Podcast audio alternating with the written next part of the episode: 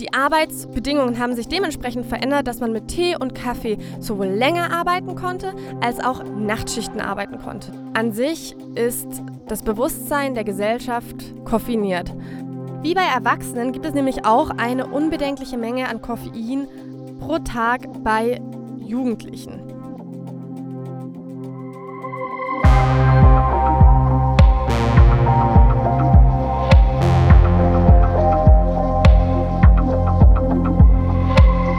Psychoaktiv. Euer Drogen- und Alkohol-Podcast mit Stefanie Bötsch. Zieht's euch rein.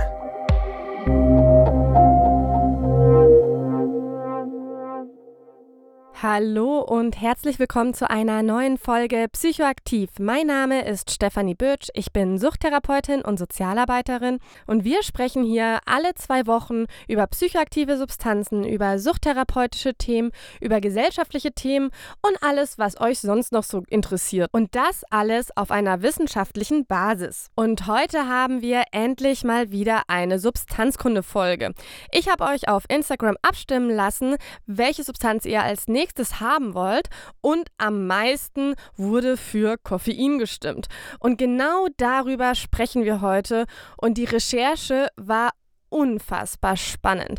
Wenn euch meine Quellen interessieren, findet ihr die immer auf meiner Website beim Artikel für diese Folge. Lasst uns also gleich reinstarten. Koffein ist ein Alkaloid in verschiedenen Pflanzen, kommt also in wirklich unterschiedlichen Pflanzen vor. Doch die zwei wohl bekanntesten Pflanzen sind Coffea und Camellia sinensis, also Kaffee und Tee. Und Koffein wird von den Pflanzen eigentlich als Abwehrmechanismus produziert. In hohen Dosen kann es nämlich tödlich sein für Insekten, aber eigentlich geht es gar nicht so sehr ums Töten, sondern es geht eher darum, dass Koffein einen sehr bitteren Geschmack hat und das sorgt eigentlich einfach, dass die Insekten von den Pflanzen fernbleiben.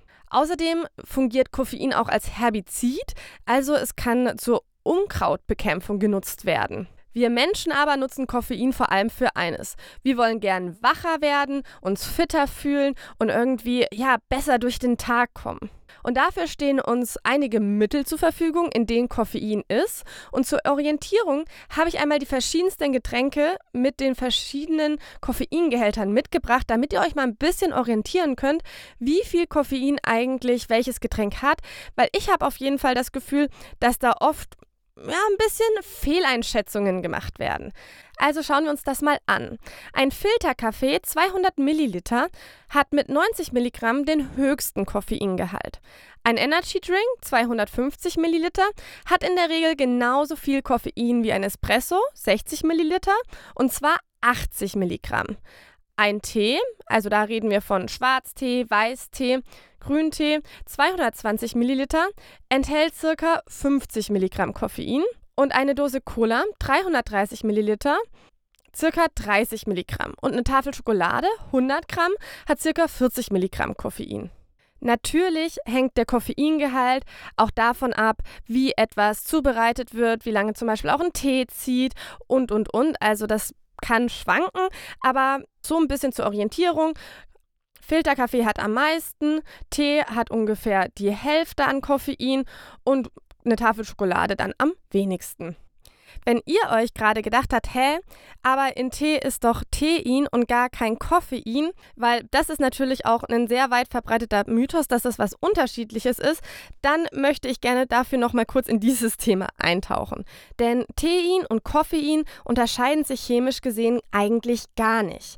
Allerdings wirkt das Koffein im Tee ein bisschen anders und ich glaube, daher kommt auch so ein bisschen der Mythos, dass das was ganz anderes ist. Denn wir wissen ja jetzt, dass es weniger Koffein im Tee gibt als im Kaffee, aber das Koffein wirkt länger. Und das liegt daran, dass das Koffein an Gerbstoffe gebunden ist und von denen muss es sich erstmal lösen. Deswegen wird es im Prinzip langsamer in unseren Körper eingelassen und sorgt dann dafür, dass es eine längere Wirkung hat. Und wer mich auf Instagram verfolgt, hat ja mitbekommen, dass ich versucht habe oder dass ich versuche gerade von Kaffee auf Tee umzusteigen am Morgen, weil ich mir denke so, naja, ne, ich habe die Hälfte an Koffein und es wirkt länger.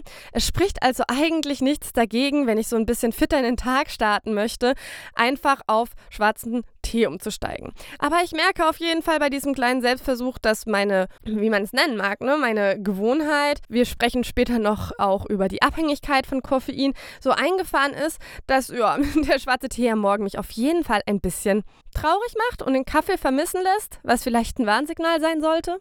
Und wenn wir jetzt halt auch noch über Koffein und Arten, wie man Koffein aufnimmt, sprechen, geht es natürlich nicht nur um Getränke. Es gibt auch solche Päckchen, die man sich unter die Lippe legt, wie Snooze. Und darüber habe ich auch mal in Folge 68 gesprochen. Da sprechen wir ja auch über Nikotinbeutel und sowas. Also nur mal kurz am Rande. Und solche kleinen Beutelchen gibt es tatsächlich auch inzwischen mit Koffein. Und eins dieser Beutel hat so 80 Milligramm Koffein. Und den packt man sich dann so unter die Lippe. Und Natürlich gibt es auch Koffeintabletten und Koffeintabletten haben nochmal deutlich mehr Koffein wie die meisten oder nee, eigentlich alle Getränke oder eine Konsumeinheit von Getränk und zwar 200 Milligramm Koffein. So, und jetzt haben wir uns mal orientiert in der Koffeinwelt und jetzt tauchen wir erstmal in die Geschichte ein, weil ich sag euch, Freunde, die ist wirklich super spannend. Kaffee hat nämlich gar nicht so eine lange Geschichte, auf jeden Fall nicht so eine lange Geschichte, die wir kennen. Und zwar wurde Kaffee vermutlich 850 nach Christus in Äthiopien entdeckt. Tee hat dabei aber schon ein bisschen eine längere Geschichte und zwar war es ungefähr 1000 vor Christus, wo das schon in China bekannt war. Im 15. Jahrhundert wurde dann Kaffee in Ostafrika angebaut und über die arabischen Halbinseln gehandelt. Und im 16. und 17. Jahrhundert erreichte dann Kaffee und auch Tee und Kakao Europa. Und auf was wir jetzt mal ein bisschen genauer schauen möchten, sind die Kaffeehäuser. Und das erste Kaffeehaus wurde in Oxford um 1629 eröffnet. Kaffeehäuser spielten nämlich eine zentrale Rolle in der sozialen und kulturellen Entwicklung vieler europäischer Städte, aber ganz insbesondere von England. Und diese Kaffeehäuser fungierten eben als Treffpunkte, in denen Nachrichten, Politik, Finanzen und Kultur diskutiert wurden. Und das ist super spannend, denn je nachdem, welches Kaffeehaus das war und welche Interessen auch der Besitzer hatte, haben sich die Themen des Kaffeehauses, die darin diskutiert wurden, geändert. Also könnte es zum Beispiel sein, dass in einem Kaffeehaus sehr viel über Schiffsfahrt geredet wurde, während in einem anderen Kaffeehaus sehr viel und maßgeblich über Politik gesprochen wurde. Das heißt, man konnte sich sozusagen ein bisschen auch aussuchen, mit welchem Thema man sich beschäftigen möchte. Das war auch der Grund, warum Kaffeehäuser auch Penny Universities genannt wurden.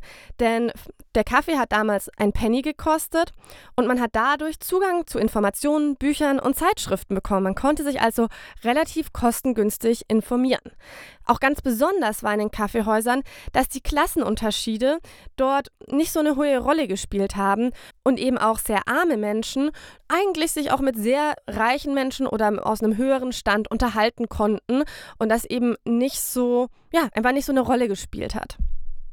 In der Alkoholfolge haben wir ja schon darüber gesprochen, dass alkoholische Getränke in dieser Zeit sehr häufig so die einzigen sicheren Getränke waren. Und das hat sich eben verändert, als Kaffee dann kam, denn Kaffee war im Prinzip noch sicherer als Alkohol, also für die Gesundheit. Und zwar ist es ja so, das wissen wir alle, dass Kaffee in kochendem Wasser gemacht wird.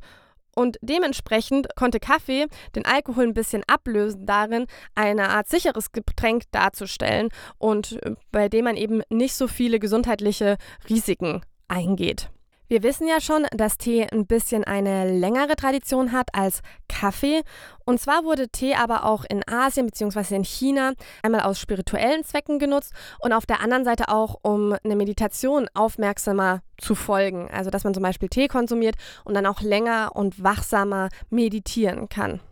Tee wurde aber dann auch in Europa immer, immer beliebter und schaffte es sogar dann immer mehr auch den Kaffee zu verdrängen. Und es entwickelte sich in dem Sinne in England eine sehr ausgeprägte Teekultur und das insbesondere unter Frauen der Mittel- und Oberschicht, weil die waren nämlich nicht willkommen in den Kaffeehäusern und dementsprechend bauten die sich ihre eigene Kultur um den Tee. Man kann also fast vielleicht ein bisschen sagen, dass die Tea Parties, also da hat bestimmt jetzt gerade jeder ein Bild im Kopf, wie mehrere Frauen um einen runden Tisch sitzen und sich unterhalten, das kommt auf jeden Fall bei mir gleich hoch, dass das ein bisschen das Äquivalent war zu den Kaffeehäusern, in denen maßgeblich eben Männer waren. Kaffee und Tee nehmen aber neben diesen gesellschaftlichen Komponenten, wo es um ja, inhaltlichen Austausch geht, noch eine ganz, ganz andere wichtige Rolle in unserer Gesellschaft ein.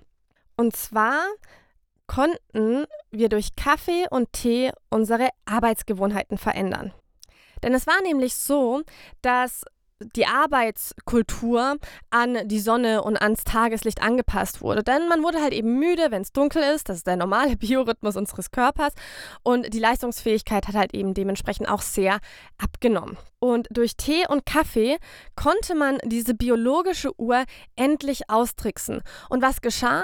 Denn wir hatten ja jetzt endlich ein Mittel, das uns wach hält.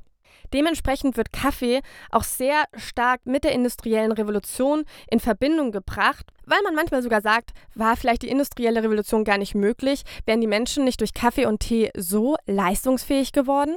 Und wenn wir unseren Blick jetzt mal weg von Europa und hin zu den USA wenden, sind durch den Kaffeekonsum im 20. Jahrhundert im Prinzip die ersten bezahlten Pausen erschaffen worden. Man hat nämlich gemerkt, naja, wenn wir den Menschen eine kleine Pause gewähren und ihnen dann Kaffee und Tee zur Verfügung stellen, dann ist die Produktivität nach dieser Pause höher perfekt. Und erst wollten die Firmen diese Kaffeepause nicht bezahlen, weil die sagen, naja, die Menschen arbeiten ja nicht. Also dieses Konzept von einer bezahlten Pause gab es da nicht. Aber es wurde wirklich in einem Gerichtsurteil beschlossen, dass diese Pause bezahlt werden muss, weil der Konsum von Kaffee und Tee ja dafür sorgt, dass man danach produktiver ist. Das heißt, die Firma hat daraus einen hohen Nutzen. Das heißt, die Pause ist zum Nutzen der Firma und somit muss die auch gezahlt werden. Und tada, die bezahlte Pause ist geboren. Wir können aber nicht über Kaffee und Tee sprechen, wenn wir nicht auch über Kolonialismus sprechen. Die extremst hohe Nachfrage nach Kaffee und Tee in Europa im 17. und 18. Jahrhundert hatte nämlich natürlich auch Einfluss auf den Kolonialismus. Insbesondere Großbritannien nutzte eben ihre Kolonien zur Massenproduktion dieser Güter. In Indien beispielsweise wurden Bauern oft gezwungen, Tee anstelle ihrer traditionellen Ernten anzubauen was zu einer erheblichen Veränderung der lokalen Landwirtschaft und Ökonomie führte. Außerdem sorgte man dafür, dass China immer mehr seine Handelsgrundlage für Tee verlor. Und ähnlich ist es bei Kaffee, dessen Anbau eben extremst eng mit der Sklaverei verbunden war, besonders in Kolonien Mittel- und Südamerikas. Für die Plantagen wurden Sklaven aus Afrika verschifft, damit die Produktion eben auch gewährleistet werden konnte. Die Arbeit in den Kaffee- und Teefeldern war extremst hart und extremst ausbeuterisch. Was natürlich auch eine positive Entwicklung, also eine positive wirtschaftliche Entwicklung für die Kolonialmächte bedeutete. Während die lokalen Gemeinschaften unterdrückt wurden und auch immer ärmer wurden. Auch heute ist der Kaffee- und Teehandel immer noch so eine Sache. Es sind nämlich weiterhin die meistgehandelsten Güter weltweit und es ist ein Milliardenmarkt, der nur in einer Handvoll Unternehmen liegt. Und eine extrem große Belastung im Handel, vor allem natürlich für die Produzenten, sind die sehr schwankenden Preise. Dafür gab es eine Zeit lang sogar schon eine Lösung, nämlich 1963 haben sich die Export- und Importländer von Kaffee auf das International Coffee Agreement geeinigt und haben darin einen Mindestpreis und Exportquoten festgelegt. Und das hat tatsächlich auch relativ lange gut funktioniert, nämlich fast 30 Jahre. Doch 1989 wollte die USA wieder einen freien Markt und ließen das Abkommen irgendwo platzen. Aber außerdem wurde halt auch Vietnam noch zu einem Exportland. Und das unterlag eben nicht dem International Coffee Agreement. Und aufgrund dieser Faktoren ist dann eben dieses Agreement geplatzt. Es gibt zwar auch eine wachsende Bewegung für fairen Handel und nachhaltige Produktion. Damit sollen eben die Bedingungen für die Produzenten, was oft Kleinbauer sind, zu verbessern und auch eine umweltfreundliche Herstellung zu fördern. Auch der T-Mark hat sich auf jeden Fall entwickelt und hat auch einen zunehmenden Fokus auf nachhaltige Anbaumethoden und auch faire Arbeitsbedingungen. Aber natürlich ist das nicht überall so und es gibt einfach noch sehr viel zu tun an dieser Stelle. Werbung Wie wirkt eigentlich Kaffee? Was sind eigentlich die erwünschten Wirkungen von Koffein? Wahrscheinlich haben sehr viele Menschen eine Idee, wie Koffein wirkt. Mich würde echt mal interessieren, schreibt das gerne mal in die Kommentare, ob ihr alle Kaffee trinkt oder Koffein zu euch nimmt, weil ich habe so ein bisschen die Vermutung, dass es wirklich die wenigsten gibt, die wirklich nur sehr selten Koffein zu sich nehmen. Also ich habe auch mal in meinem eigenen sozialen Umfeld gefragt und ich habe eine Freundin, die wirklich alle paar Wochen mal einen schwarzen Tee trinkt. Aber sonst sind eigentlich alle so in ihrem ja, Daily Business trinken jeden Tag. Und ich fand das ganz krass. Sorry, ein kleiner Ausschwank, bevor wir ins Thema starten. Weil in dem einen Buch, was ich zur Recherche gelesen habe, wurde relativ am Anfang gesagt, an sich ist das Bewusstsein der Gesellschaft koffiniert, weil im Prinzip alle Kaffee oder schwarzen Tee oder andere Arten von Koffein zu sich nehmen. Das heißt, dass unsere natürliche Form plus Koffein ein gesellschaftlicher Dauerzustand ist. Und auch wenn man vielleicht sich jetzt denkt, so, ja, the obvious, keine Ahnung, verfolgt mich dieser Gedanke auch gar nicht mit einer negativen oder positiven Konnotation, sondern ich weiß nicht, ich fand das irgendwie, mich hat das irgendwie berührt, weil es stimmt und es macht es lässt mich auch sehr darüber nachdenken, welche Rolle Koffein eigentlich in unserer Gesellschaft hat und was es auch eigentlich für unsere Gesellschaft bedeutet, dass wir eigentlich durchgehend unter dem Einfluss von einer wach- und fitmachenden Substanz stehen. Und damit sind wir auch schon bei den erwünschten Wirkungen. Und zwar geht es natürlich darum, kognitive Effekte zu verbessern. Denn Koffein verbessert faktisch eine Reihe kognitiver Funktionen, darunter unser Gedächtnis, unser Fokus, unsere Wachsamkeit, die Aufmerksamkeit und die Lernfähigkeit und gibt uns einfach grundlegendes Gefühl, wacher und fitter zu sein. Und das vor allem am Morgen. Und da muss man aber ehrlich sagen, da geht es auch sehr um die Unterdrückung von Entzugserscheinungen. Darüber sprechen wir gleich später. Aber vor allem die erste Tasse Kaffee am Morgen, die fühlt sich ja immer besonders gut an. Menschen genießen die sehr dolle. Und da liegt es eben daran, dass eben diese Entzugserscheinungen am Morgen unterdrückt werden und man richtig sich belebt fühlt. Es gibt auch verschiedene Studien dazu, dass Koffein auch wirklich gesundheitliche Vorteile mit sich bringt für verschiedene Krankheiten, wie zum Beispiel Krampfanfälle, Demenz, Parkinson und Multiple Sklerose, also wirklich das Koffein, ein verringertes Risiko für diese Erkrankungen hervorbringt. Außerdem ist Kaffee eine bedeutende Quelle von Antioxidantien, die eben helfen können, Zellen vor Schäden durch freie Radikale zu schützen. Aber wie sorgt Koffein eigentlich für all diese Wirkungen? Dafür müssen wir uns erstmal anschauen, wie eigentlich dieser zeitliche Ablauf von Koffein ist. Nach der oralen Einnahme erreicht Koffein schnell eine maximale Konzentration im Blut und zwar typischerweise so innerhalb von 30 Minuten. Das ist so der erste Kaffeekick, den man vielleicht kennt oder der erste Koffeinkick, den man kennt.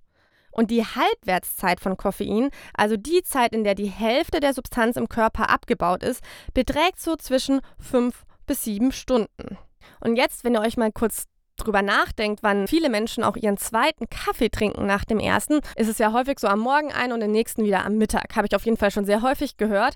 Und wenn man das jetzt halt mit der Halbwertszeit so in Verbindung bringt, merkt man, naja, klar, wenn der Kaffee zur Hälfte abgebaut ist, die Wirkung immer mehr abnimmt, hat man Lust auf den nächsten Kaffee, beziehungsweise benötigt tatsächlich den nächsten Kaffee um ein Mittagstief, von dem ja auch eben viele sprechen, zu überwinden, weil natürlich, wenn der Kaffee zur Hälfte abgebaut wird, die hauptsächliche Wirkung abgebaut ist, dann crasht man am Mittag. Warum genau, reden wir gleich drum. Wie lange aber auch die Halbwertszeit ist, das kann natürlich auch von extrem vielen individuellen Faktoren abhängen, wie zum Beispiel Alter, die Leberfunktion, wo Koffein abgebaut wird, aber auch natürlich bei der Schwangerschaft variieren.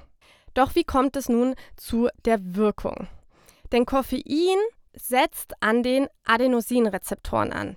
Es blockiert sozusagen die Adenosinrezeptoren und sorgt dafür, dass Adenosin nicht dort andocken kann. Adenosin ist eine natürliche Substanz in unserem Körper, die im Laufe des Tages im Blutkreislauf immer mehr ansteigt und eine schlaffördernde und dämpfende Wirkung hat. Dadurch, dass die Adenosinrezeptoren aber nun von Koffein belegt sind und blockiert sind, können diese eben nicht mehr ihre Message von Müdigkeit und dämpfende Funktion wahrnehmen bzw. mitteilen. Aber was man halt nicht vergessen darf, Adenosin wird trotzdem weiter im Körper produziert und das reichert sich dann an und wird eigentlich nur von Koffein maskiert. Also es ist nicht so, dass jetzt halt weniger Adenosin produziert wird, sondern man kann es sich wirklich wie so einen kleinen Adenosinstau vorstellen.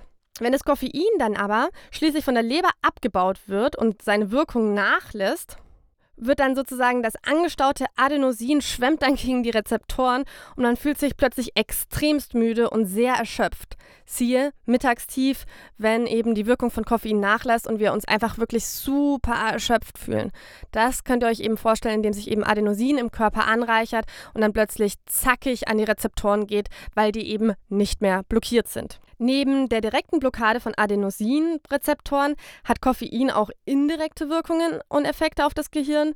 Es stimuliert nämlich die Freisetzung von Neurotransmittern wie Adrenalin, das den Körper in einen Zustand erhöhter Wachsamkeit versetzt, Serotonin, das eben die Stimmung beeinflusst, und Dopamin, das das Belohnungszentrum im Gehirn aktiviert. Und all diese Neurotransmitter tragen eben zusätzlich noch zum stimulierenden Effekt bei und kann eben ja die Stimmung und auch die Leistungsfähigkeit, die kognitive Leistungsfähigkeit erhöhen und verbessern.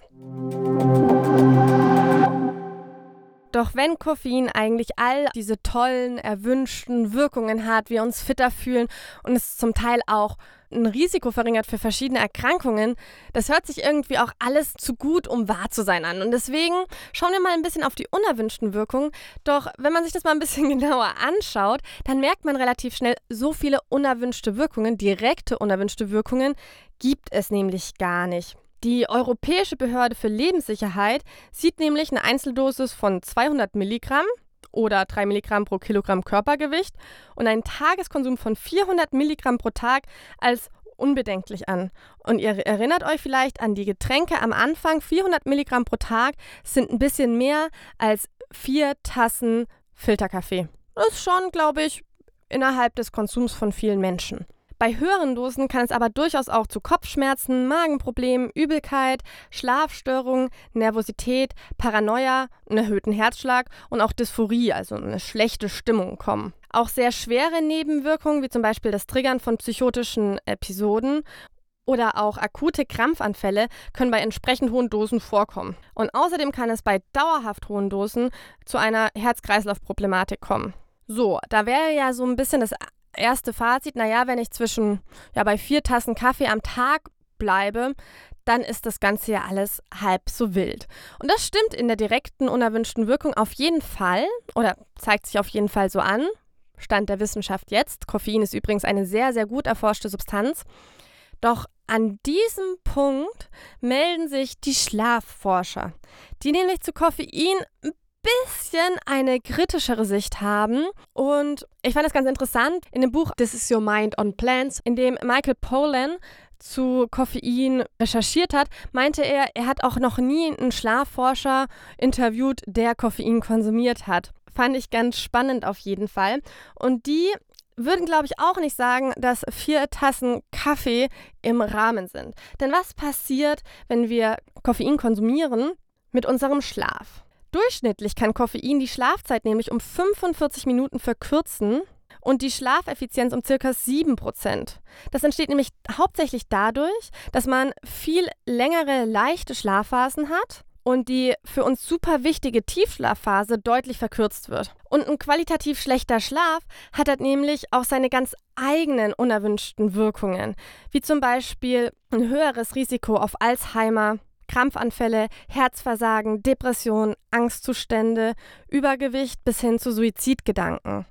Außerdem sorgt natürlich auch ein schlechter Schlaf dazu, dass der Koffeinkonsum weiter gefördert wird. Natürlich bin ich nämlich dann am nächsten Morgen extra müde, habe also vielleicht Entzugserscheinungen, aber ich fühle mich auch einfach nicht so gut, weil ich keinen so guten Schlaf hatte und brauche erst recht am Morgen eine Tasse Kaffee, die dann am Ende wieder dafür sorgt, dass ich qualitativ nicht so gut schlafe. Und dann beginnt damit eben dieses Karussell von Schlaf, Koffein, Schlaf, Koffein.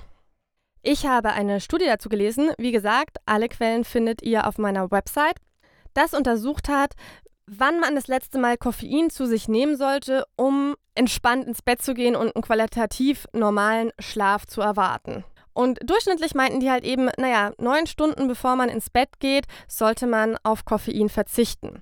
Die haben das sogar nochmal spezifiziert und geschaut, naja, wenn ich um 22 Uhr ins Bett möchte, das ist übrigens auch meine Lieblingsbettgehzeit, dann sollte der letzte Kaffee, die haben dafür 250 Milliliter, 107 Milligramm Koffein, um 13.12 Uhr getrunken werden. Und dann haben sie nochmal geschaut, wie das denn ist bei so einem Pre-Workout-Supplement, das ja einen viel höheren Koffeingehalt hat. Da haben sie mit 217,5 gerechnet. Und das sollte man nicht später als 8.50 Uhr konsumieren, wenn man um 22 Uhr ins Bett möchte.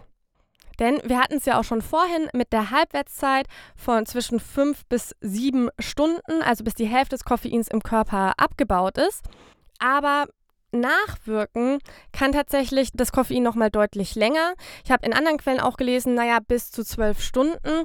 Aber wie gesagt, in der Studie haben sie es ein bisschen kürzer, haben sie diese neun Stunden vorm ins Bett gehen. Aber natürlich extremst abhängig von der Koffeindosis. Grundlegend muss einem aber eben klar sein, dass Koffein halt schlichtweg nur eine Erschöpfungsverschiebung ist. Und während wir mit Koffein die logische Erschöpfung als Konsequenz unseres Handelns nicht spüren, weil eben Koffein das maskiert, wird sie früher oder später eben auf uns einbrechen. Und ich finde, das sollte man sich einfach so ein bisschen im Hinterkopf behalten, wenn man sich entscheidet, Koffein zu konsumieren und sich auch immer ein bisschen zu schauen, naja, wie war denn mein Tag heute? Und brauche ich vielleicht auch einfach mal eine Pause?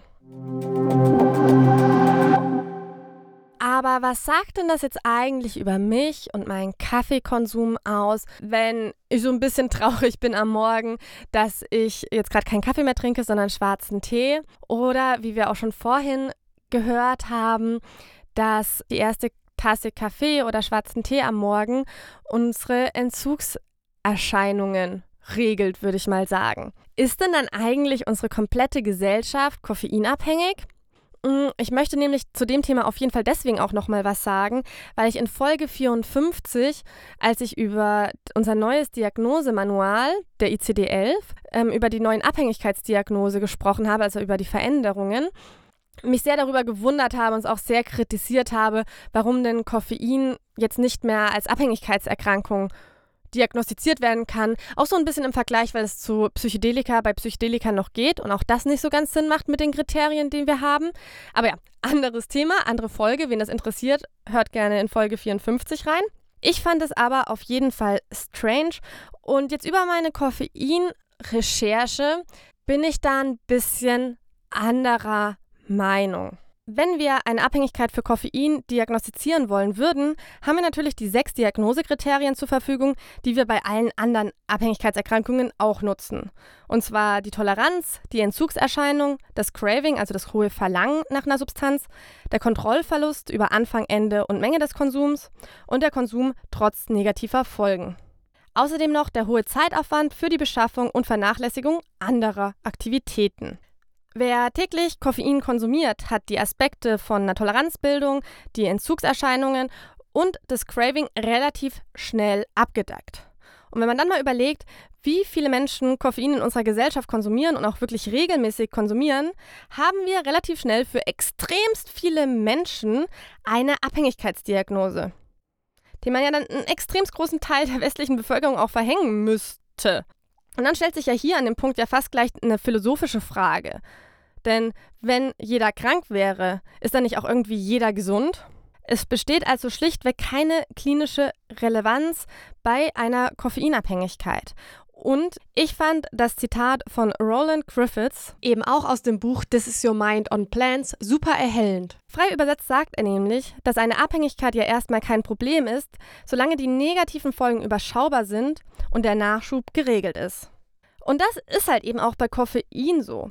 Ich meine, es macht durchaus Sinn, seinen persönlichen Koffeinkonsum bezüglich seiner eigenen Schlafarchitektur mal zu überdenken, vor allem wenn man eh Schlafprobleme hat. Aber ob man wirklich eine Abhängigkeitsdiagnose verhängen muss, da zweifle ich inzwischen extremst dran, beziehungsweise kann ich es sehr gut nachvollziehen inzwischen, warum das aus der ICD-11 rausgenommen wurde. Aber mich würde an dieser Stelle wirklich auch total eure Meinung interessieren, ob ihr findet, dass das doch vielleicht auch innerhalb von psychischen Erkrankungen, Abhängigkeitsdiagnose ist ja im Prinzip ein Teil von psychischen Erkrankungen, ob das dort mit behandelt werden sollte als Substanz. Und welchen Aspekt wir natürlich auch haben, ne, wie geht man damit um, wenn Menschen wirklich extremst viel Koffein konsumieren? Ne? Das hat man natürlich auch nochmal ein bisschen ein anderes Bild, als wenn man bei dem unbedenklich eingestuften Konsum von 400 Milligramm wenn man von dem eben ausgeht. Ne? Aber wie gesagt, man kann dann halt eben auch schädlichen Konsum über die ICD-11 und auch über die ICD-10, da geht aber auch noch die Abhängigkeitserkrankung, diagnostizieren.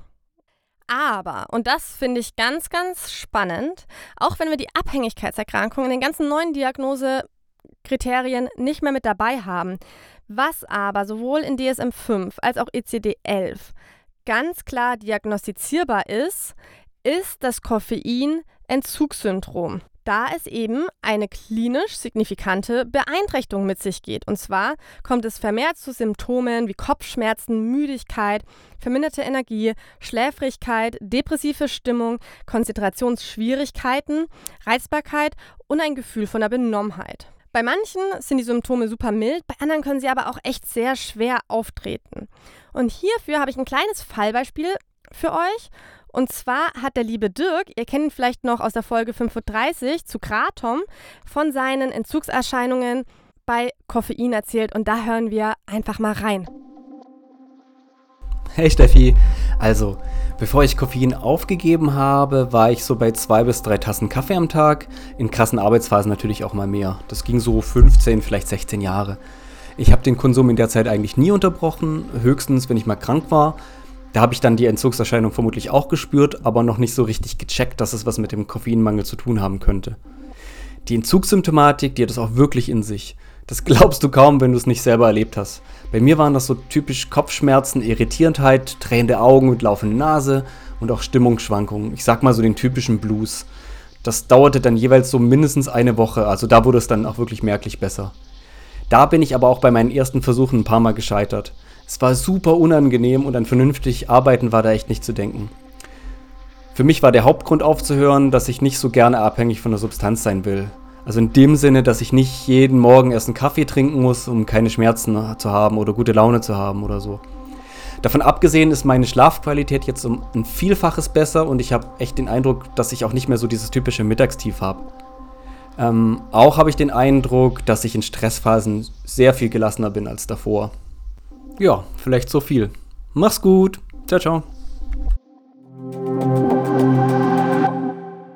Zu guter Letzt möchte ich mit euch noch über Energy Drinks sprechen.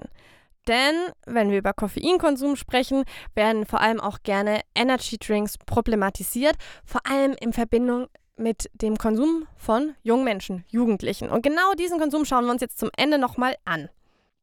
Wie bei Erwachsenen gibt es nämlich auch eine unbedenkliche Menge an Koffein pro Tag bei Jugendlichen und auch Kindern. Und zwar 2,5 Milligramm pro Kilogramm pro Tag.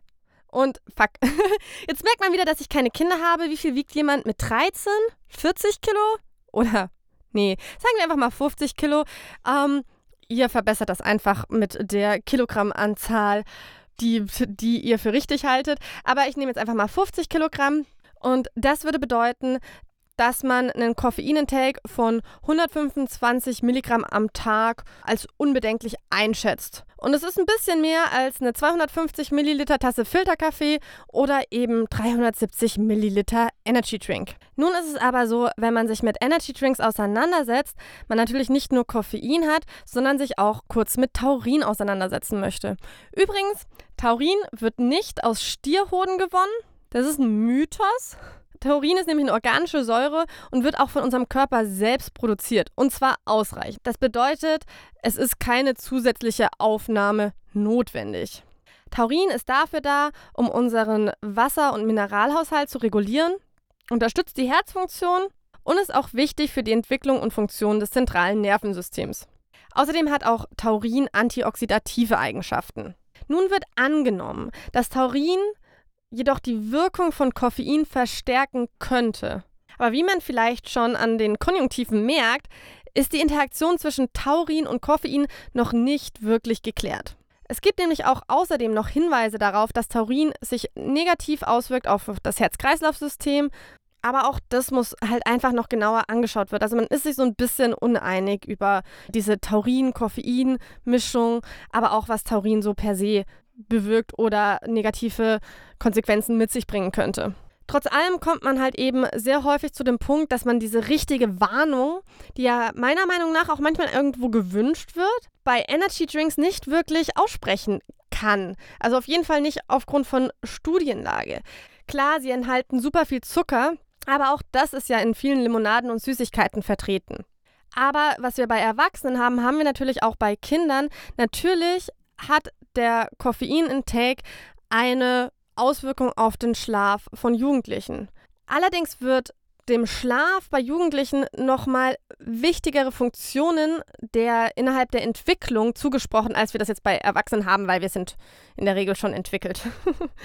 Aber auch hier besteht einfach ein höherer Forschungsbedarf, um klarere Aussagen zu treffen. In der Rattenstudie zum Beispiel wurde gezeigt, dass durch Koffein auch der Tiefschlaf gestört wurde.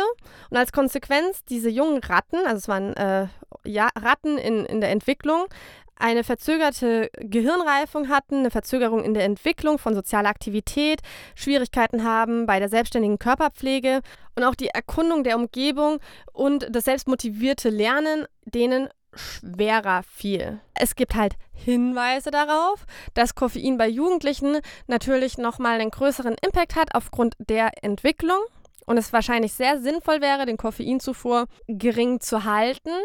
Schlafforscher in meiner Recherche hatten da ja klarere Ansagen, die meinten, Kinder brauchen kein Koffein, Punkt. Die sollten davon ferngehalten werden. So krass das zu sagen in der Studienlage und ich will vielleicht auch da an dem Punkt auch ein bisschen Entspannung in diese Debatte reinbekommen, weil ich schon das Gefühl habe, auch so in der Jugendhilfe das Thema Energy Drinks sehr schnell auch aufheizen kann. Ja, dass man das vielleicht auch ein bisschen entspannter sehen kann. So, ihr Lieben, das war es schon wieder mit der Substanzkunde-Folge von mir zu Koffein. Ich hoffe, euch haben die Inhalte gefallen und ihr konntet für euch was mitnehmen. Falls ihr meinen Podcast unterstützen möchtet und euch die Inhalte gefallen, wäre ich euch super dankbar, wenn ihr euch ja ein paar Sekunden nehmt. Und auf der Plattform, auf dem ihr diesen Podcast gerade hört, ein Like da lasst oder beziehungsweise eine Bewertung schreibt. Das geht zum Beispiel auf Spotify, da kann man solche Sternchen angeben, um den Podcast zu bewerten. Oder auf Apple Podcast geht das eben auch. Auf YouTube ist mein Podcast ja gerade neu, auch da kann man dem einfach folgen oder vielleicht auch einen Kommentar schreiben und aktiv in der Folge mitdiskutieren.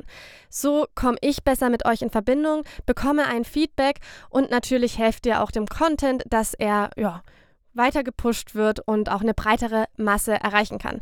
Es ist nämlich einfach immer ein bisschen schwierig, wenn man über psychoaktive Substanzen spricht.